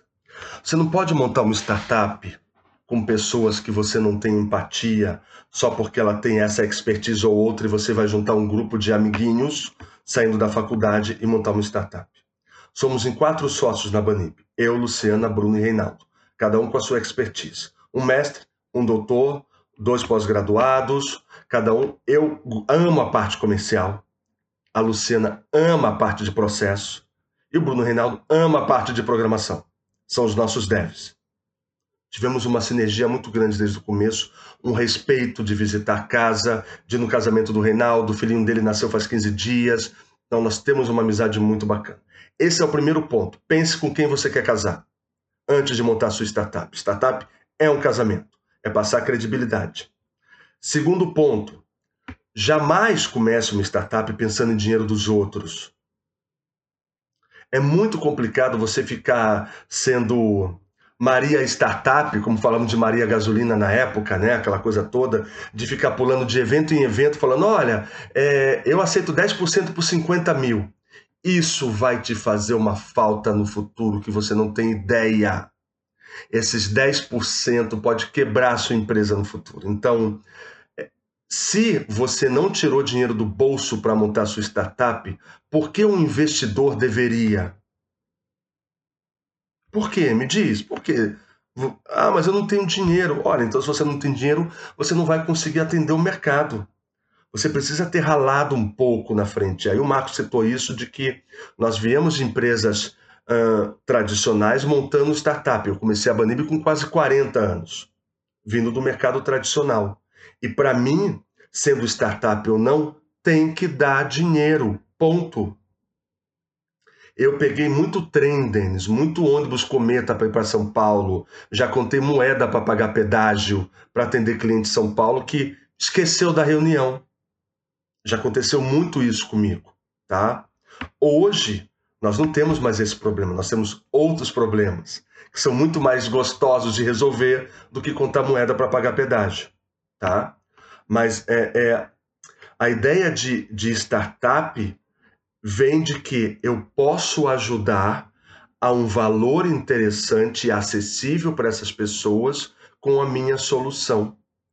Eu não posso montar uma startup já pensando, bom, eu monto startup, a gente pega 500 mil por 50% da empresa. Não, não, para, para, para, para, para. E tem um monte que eu chamo de pedófilos de startup. Tem um monte deles por aí. Investidores, olha, você está pedindo 300 mil, eu dou 80 por 20%. Ah, 80 tá bom. Pronto, acabou. Acabou com a empresa do cara. Acabou com o sonho com a startup dele. São os pedófilos de startup. Tem um monte por aí. Então, você tem que ralar, você tem que fazer sua empresa ser uma empresa séria, bater na porta de pessoas e levar o seu coração com a sua empresa. Falar, eu estou aqui para te ajudar. E eu preciso que você confie em mim. E as empresas sempre confiaram na Banib desde o começo. Isso é muito bacana para a gente. Muito bacana ouvir que as empresas, Renato, é, eu sei que sua plataforma é muito legal, é muito bacana, só estou esperando juntar um dinheirinho aqui para comprar a câmera. Isso a gente ouviu muito na pandemia. Eu adoro sua plataforma, mas eu não tenho 3 mil reais para comprar câmera, Renato. Me ajuda.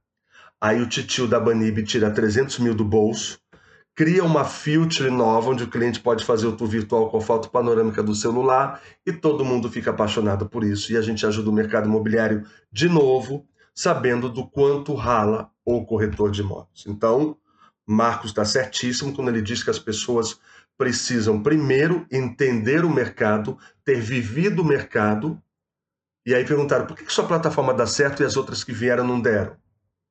Porque eu sou um ex-corretor de imóveis. Eu bati na porta de todo mundo. Eu gravei com a minha câmera o rosto de todo mundo perguntando qual é o seu maior sonho na sua imobiliária hoje, antes da Banip. É conseguir pagar minhas contas em dia. É conseguir viajar com a minha família, conseguir. Então, eu peguei todos esses desejos para tentar ajudar o mercado e falar: olha, agora você pode fazer isso. O corretor ele não tem a mínima noção de que ele por ano tira do bolso com visita presencial 40 mil reais. Ah, para, 40 mil, mentira. Mentira, tira. Quanto custa a sua hora, corretor? Ué, como assim? Minha hora. É, a sua hora de trabalho, quanto custa? Ah, não sei, sei lá, não sei. Tá bom, vamos esquecer a hora de trabalho então. Quantas visitas você faz com um cliente no mínimo? Ah, o mesmo cliente às vezes olhava no mesmo imóvel duas a três vezes. Ótimo saber disso. Vamos fazer uma conta, etc, etc. É 40 mil. Ele não sabe disso porque ele não paga o boleto do cafezinho, ele não paga o boleto do estacionamento, ele não paga o boleto da hora dele de visita. Ele não paga esses boletos. Quando você fala que ele tem que pagar uma assinatura para a Banib para ter uma quantidade X de fotos, ah, mas aí é caro. Caro comparado com o que, nobre corretor? com os 40 mil que você tira do bolso por ano com visita fria?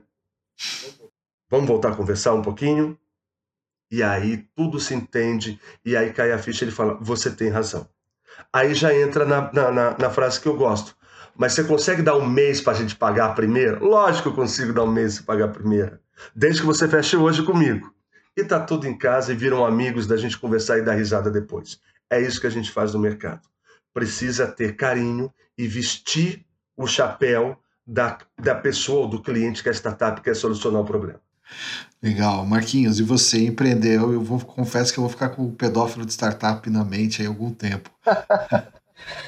então, é, é realmente é, é, é, um desafio, né? A gente que vem empreendendo há mais tempo, né? E agora empreendendo nesse mundo da, da envolvido com a inovação, a, com base tecnológica, para a gente também foi uma barreira ser enfrentada é entrar num mundo em que o fantasma da escalabilidade né, é, é, tá sempre perseguindo a gente. Tem todo um glamour em torno da startup e, e às vezes a gente realmente faz essa, essa terapia no espelho né, de ser ou não ser, né? eis a questão sobre ser ou não ser uma startup. É, é, o, o que a gente faz, assim, hoje a nossa maturidade mostra que sim, a gente tem que ir com capital próprio, com o famoso bootstrapping, né? o quanto você puder ir. Né? Uh, e pode ser até que seja a vida toda. E se for, pode ser até muito melhor para você. E aí tem a ver com o que o Renato está falando. Né? É, você só deve buscar, e isso assim, a gente é, é, no começo desse ano, a gente estava bem inclinado, né? E começamos algumas conversas, sondagem, aquela coisa de se mostrar, igual a menina que se arruma todinha porque está solteira, né? Ou o menino, enfim. E aí vai para o lugar que ele acha que tem outras pessoas no mesmo padrão que ele gosta para ver se alguém se interessa por ele. Então a gente começou a fazer isso no começo desse ano com essa análise. Não tem nenhum problema de colocar isso. Vamos ver o que, que, que, como é que é essa conversa, como é que a coisa acontece. Foi muito bacana. A gente aprendeu bastante, né? Uh, decidimos que não era agora o momento, nós decidimos isso, porque tem um pouco dessa, dessa negociação, é como assim, não, mas o negócio é muito arriscado e tal, mas pela metade do preço ou a metade da participação, a gente, pô, mas se é arriscado, quem joga, quem joga um milhão fora joga dois, ou quem joga dois ou não joga dois não vai jogar um, né? então, enfim, mas faz sentido, faz sentido, né? faz sentido pro outro lado, e eu, eu, eu entendi que faz sentido, eu não, tô, não é uma crítica, né? É só uma maneira de você falar assim, tá, mas o quanto eu preciso disso nesse momento? Será que não é melhor eu voltar no momento em que. Porque das duas, uma, chega um determinado momento que ou você mente ou você recusa a proposta. E tem muita gente mentindo para receber capital. Né? É, e aí você diz o seguinte: não, você está certo. Eu não estou tão maduro agora da, da, da, de alguns detalhes do negócio. Eu prefiro voltar com essas validações feitas de forma mais estruturada, porque um feedback muito interessante que a gente recebeu é o seguinte: eu não tenho dúvida que o seu negócio é bom. A dúvida que a gente tem é o quanto vale e a capacidade de escalabilidade. Né? É, e aí, nesse ponto, é que a gente pensa que tá, ok, então é, eu vou voltar no momento em que isso faça mais sentido para a gente poder é é, é, é, os dois fecharem, né, as duas partes, né, e aí pode ser com esse investidor ou qualquer um outro, a gente é coisa que faça sentido para os dois lados. Então, o mercado ele é muito grande, porém, finalizando aqui, porque a gente está com o tempo bem estourado, um ponto interessante é escalabilidade no Brasil não é para amador. Nós vamos no Vale do Silício, a gente estuda nas universidades deles, a gente visita as empresas deles, os negócios deles, a gente faz, pega todo aquele know-how de lá. O mercado brasileiro não é, infelizmente, talvez, o mercado americano. Então não é tudo que dá certo lá que dá certo aqui. E mais, pode até dar certo, mas também não é no mesmo tempo. E esse é um problema que algumas pessoas, investidores, não percebem. Você pensar em cinco anos para alguma coisa pegar no mercado maduro como o americano e pensar nesse mesmo prazo no mercado como o Brasil, com desigualdades, enfim, com N situações que são completamente diferentes deles, de, de, de A a Z você tem diferente, é, então isso faz diferença. Ah, mas o que que a pessoa que foi lá, estudou no MIT, no, na, em Harvard, no, no, no, na Universidade da Califórnia, e vai trazer para cá e vai fazer tudo isso? Vai pegar a expertise do Airbnb e vai colocar aqui. Calma, sim, faz sentido, mas a relação temporal para você validar as coisas no Brasil, especialmente no mercado imobiliário, talvez não tenha essa mesma expectativa. E aí a grande startup da locação é capaz de validar o que eu estou falando. É... Não, ninguém está dizendo que vai dar errado, né? mas talvez o tempo seja um pouco diferente. É, e, e, o mercado imobiliário tradicional ele tem um grande é, diferencial que nós é, Banib, FC Análise e outras PropTechs, nós estamos trazendo isso para transformá-los em competitivos no novo cenário. A gente tem que ter tato para isso, tem que fazer eles entender isso e tem que é, é, corroborar nesse sentido. É, essa é uma baita oportunidade que o taxista não teve, provavelmente.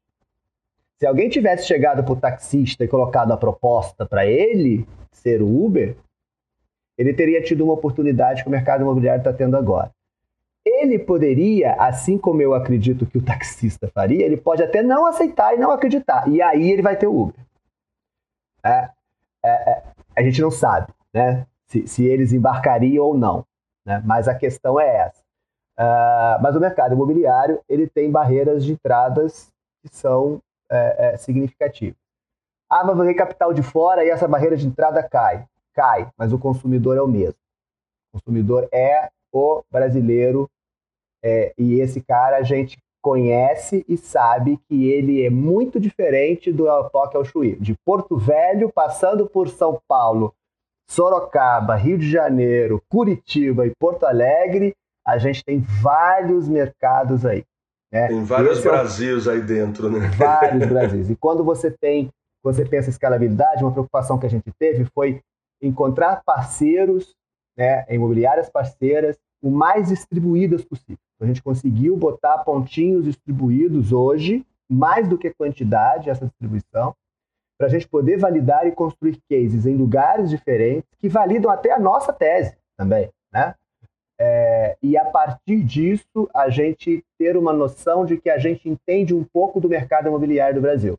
E tem muita gente acostumada a lidar com imobiliárias do Sudeste e acha que conhece o mercado imobiliário do Brasil. Ou que do Sul e que acha que conhece o mercado imobiliário do Brasil. Ou do Nordeste que acha que conhece. E, e, e, não é por aí. E está pensando em escalar contando com esse número. Porque se não estivesse pensando com esse número, estivesse pensando só com o número onde ele está, não tem problema. Mas quando ele vende para o investidor, que ele vai escalar em cima de 50 mil imobiliárias no Brasil, e aí ele começa a falar, ah, e 10% disso é 5 mil, 5 mil a gente tem uma, uma startup de um bilhão. Vai lá pegar esse 10% no Brasil, vamos ver se você consegue. com, essa, com esse instalar de dedo, né? Então é isso, gente. Desculpa aí se a gente passou um pouco. Imagina. Do... Bruno, que aula a gente teve aqui com esses caras hoje, hein? Cara, eu esperava que ia ser bom esse episódio, mas não esperava que ia ser tão gostoso de fazer. Pois é, porque assim, a gente fica muito querendo ouvir todas as pontas desse baita tabuleiro, desse ecossistema mesmo que a gente fala.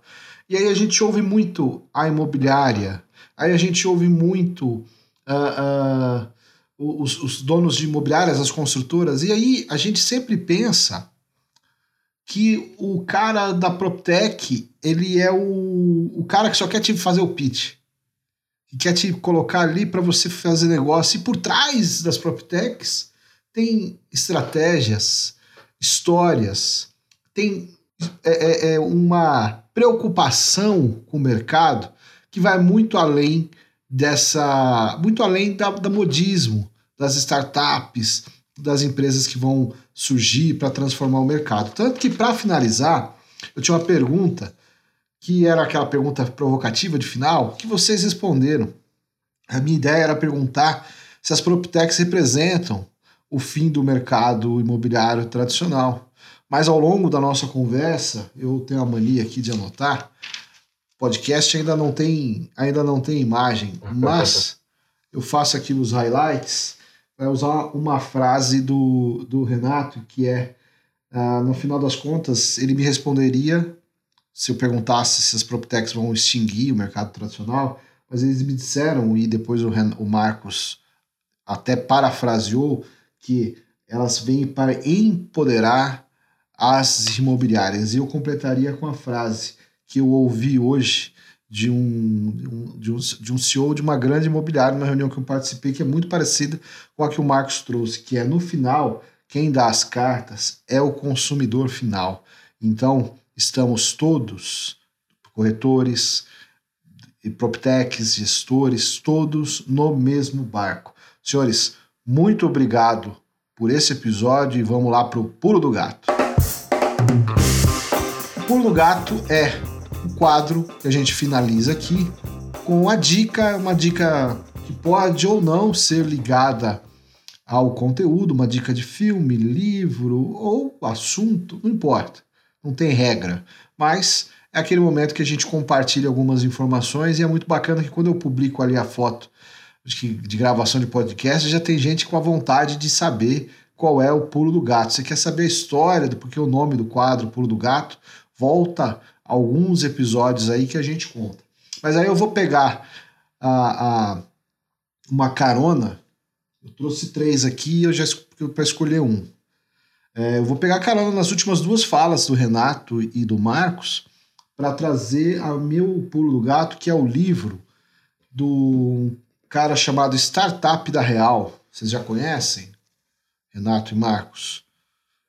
Não, não conheço. Não pois conheço é, o Startup, não, não conheço, o startup né? da Real, é o, o autor do livro, ele não assina o livro, porque ele diz o seguinte, o autor, eu não sei quem é, né? ele é arroba Startup da Real, ele diz que quer que as pessoas julguem as ideias e não o trabalho dele. Ele é muito provavelmente um colaborador de alguma startup famosa é, que empreendeu e que quebrou. E que foi nessa de acreditar que é fácil empreender no Brasil. E ele disse exatamente o que o Marcos falou ali na fala dele. Falou, pô, eu fui nos Estados Unidos, fiz curso de empreendedorismo lá, é totalmente diferente. Os caras te dão um choque de realidade e aí o que ele fala? Que existem análises que fazem as pessoas entenderem que, está, que os cursos, né? Que fazem entender que empreender é fácil. Então, o livro, esse livro não vai te deixar rico. Que legal. Da, do Startup da Real, é o meu pulo do gato. É, conheça a verdade sobre empreendedorismo, startups e a arte de ganhar dinheiro. Então, indico, inclusive, para vocês dois. É bem interessante. Ele é um pouco pessimista, antecipo, mas vale sempre essa ótica do que a gente está falando aqui, essa perspectiva do que a gente está falando aqui, olhar pela ótica do outro. Então, esse livro não vai te deixar rico. Dica de livro que eu deixo aqui no meu pulo do gato. Quem vai agora? Eu vou. É, eu tinha uma outra dica, um outro pulo do gato hoje, mas de acordo com tudo que nós conversamos, se eu não me engano, eu já dei esse pulo do gato que é o livro A Receita Previsível, de Aaron Ross, e o Hipercrescimento, que é a continuação. Todo mundo que é gestor imobiliário, que tem uma startup, uma PropTech e quer entrar nesse mercado de forma séria, eu acho que é uma leitura obrigatória. Ah, o conceito da receita previsível já é consolidado no principalmente nas empresas de tecnologia há muito tempo e o mercado imobiliário está entrando nessa onda agora então é uma leitura obrigatória para todo mundo que quer entrar de forma séria nesse mercado. Bom, eu vou pegar o, o, a sequência e, e vou sugerir o seriado da Netflix. Na verdade, é um, é um documentário, que é um seriado, que é a Era dos Dados. Né? Para quem, quem não assistiu, é, vale muito a pena assistir. E aí pode ser empreendedor, colaborador, pode ser o vovô, pode ser qualquer pessoa. É, é muito interessante. E sem querer fazer spoiler, mas é, bom, são seis episódios, cada um com mais ou menos 40, 45 minutos de duração. É, é material, então, para você assistir provavelmente mais de uma vez. E a, a, eu, eu, destaco dois pontos, né? um positivo e um negativo da questão do, do documentário, né? mas da questão da, do que, que a era dos dados né, é, está fazendo com a gente. Né? E o positivo é, é, é o poder que os dados têm nas vendas, na, na, no sucesso dos negócios, né? no fit, né? no famoso fit que a gente busca das nossas soluções para o mercado.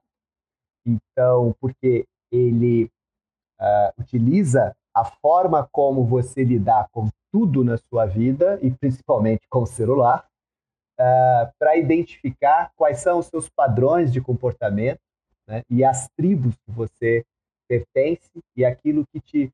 E isso é utilizado, então, para te oferecer os produtos mais adequados e para que as empresas também possam é, desenvolver e localizar os consumidores de acordo com, seus, com as suas soluções. O lado negativo disso é que, como você acaba sendo, pela tecnologia, pelas redes sociais, as mídias sociais, você acaba sendo bombardeado com aquilo que você consome e aquilo que você acredita. Então, você tem é, é, é, é, sugestões de amizades, de relacionamentos nas mídias de relacionamento de pessoas que pensam similarmente a você, que têm às vezes ideias políticas, sociais, econômicas, desejos, valores. Uh, isso vai criando ilhas, né, tribos, bolhas. Então você começa a consumir mais dentro daquilo que você acredita, o que te afasta do oposto e do contraditório. Você começa a lidar com pessoas que pensam e que acreditam como você, e isso vem gerando um fenômeno da polarização, porque você começa a ter pessoas que acham que todo mundo que eu conheço pensa assim: esse cara que pensa diferente é maluco. Esse cara que pensa diferente também ele é levado a só se relacionar, consumir e participar de ideias e pessoas que pensam como ele de acordo com o rastro que ele deixa na internet. E aí ele começa a achar que ele, então, todo mundo que ele conhece, ou a maior parte das pessoas que ele conhece, pensam e agem daquela forma e que aquele outro é que é maluco. E aí, então, a gente tem visto isso, não só no Brasil, mas no mundo em todo, é, vários assuntos cada vez mais é, é, é, é, é polarizados, né? ponto de a gente chegar no absurdo de discutir se existe racismo no mundo, no Brasil. Assim, como? Bom, enfim.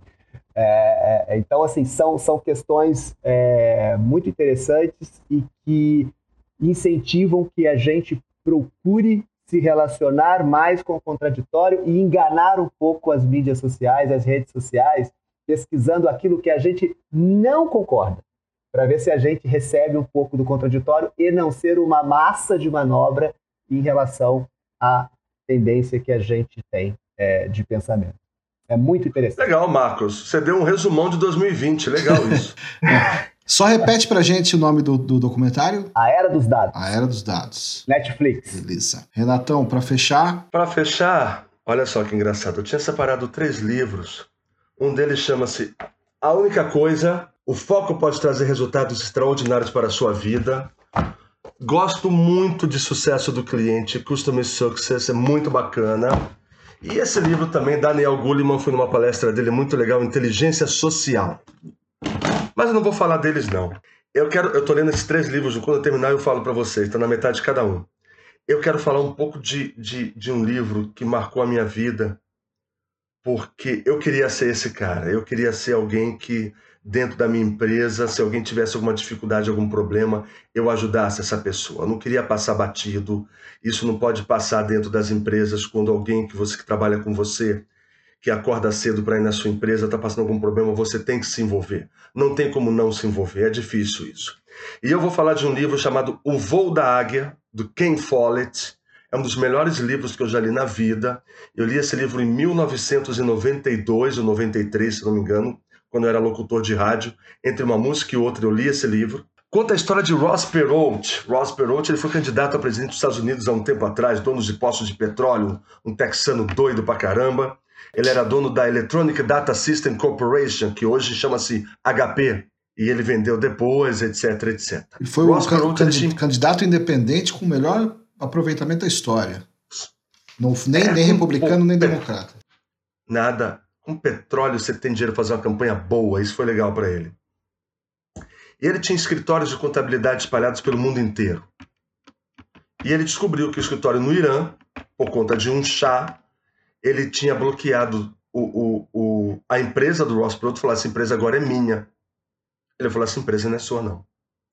Ele juntou uma equipe de maluco, fretou um avião, foi para o Irã e resgatou todo mundo. Isso é história real.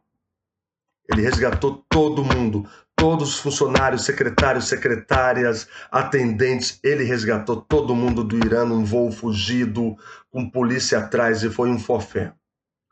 Resumindo isso, eu acho que as pessoas têm que se preocupar mais com as outras, precisam se ajudar mais e precisam realmente fazer parte de algo. Você não pode se envolver numa empresa pensando se não der certo eu vou sair. Se não der certo, não pode entrar se não der certo. Você tem que fazer isso parte da sua família. Se você se sentir confortável para isso, é lógico.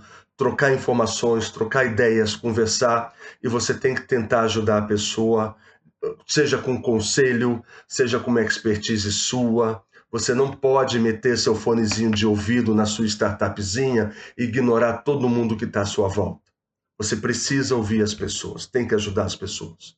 Tem muita gente precisando de ajuda. Tem é, corretores de imóveis que eu converso e eu converso nem porque ele é meu cliente, eu converso porque ele precisa de ajuda quando ele fala de tecnologia, de inovação, e aí a gente fala de digitalização, transformação digital, nova era, etc, etc. E o e-mail que eu recebo é bruno.casap.hotmail.com.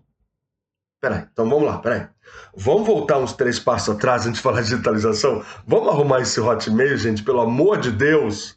Vamos colocar o arroba minhaempresa.com.br. Então, ajudar as pessoas à sua volta com pequenas dicas é muito bacana isso. Então, o Ross Perot, ele fez a diferença na vida de muitas pessoas. É isso. Seja alguém que as pessoas no futuro virem para você como um ex-locutor de rádio, me ligou outro dia e falou assim: "Você fez a diferença na minha vida, você me ouviu e me ensinou e suas dicas, eu sou locutor de rádio até hoje". Faça a diferença na vida das pessoas. Acho que é isso. Legal. Muito bom. O nome do livro, eu só não peguei com o Ross O Voo da Águia. Aham. Do, o escritor é o Ken Follett. Ken Follett. E aí ele conta a história do, do Ross Perot, é isso? Exatamente. Tudo que aconteceu com ele, resgate, etc, etc. Maravilha, pessoal. É um livro que você devora página por página, finalzinho de ano chegando, pega dia 26 de dezembro, dá uma lida, é bacana, tem na Amazon, só baixar e acabou. Boa, isso podia ser um pulo do gato. Vamos ler livros leves, vamos começar também a ler livros aquele tipo de livro para a gente ler nas férias, né? Não precisa só ler livro técnico. Você precisa também, dar uma né? quebrada, é, precisa dar uma quebrada no digital um pouco, sabe? A gente está muito imerso nisso, acaba lendo quando você percebe as últimas duas páginas você nem prestou é. atenção. É o efeito da era do é, É a bolha que a gente. É. Só aparece isso pra gente. Bom, senhores, haja fôlego. Amei, amei mesmo. Mais um episódio para ficar muito provavelmente emoldurado. Este é o Hub Imobiliário, o episódio 12, o que são PropTechs e como elas compõem o ecossistema imobiliário. Eu sou Denis Levati e produzo e apresento esse programa, que tem a edição e a técnica de Romildo Valença. Eu tive aqui comigo hoje a presença do meu amigo Bruno Gomes e o auxílio luxuoso de Renato Rodrigues, de Marco Antônio da Costa meus amigos do Rio, os dois do Rio agora, que eu fiquei sabendo, mas hoje um no Rio e o outro em Sorocaba. Então, muito obrigado, pessoal, e até o próximo episódio.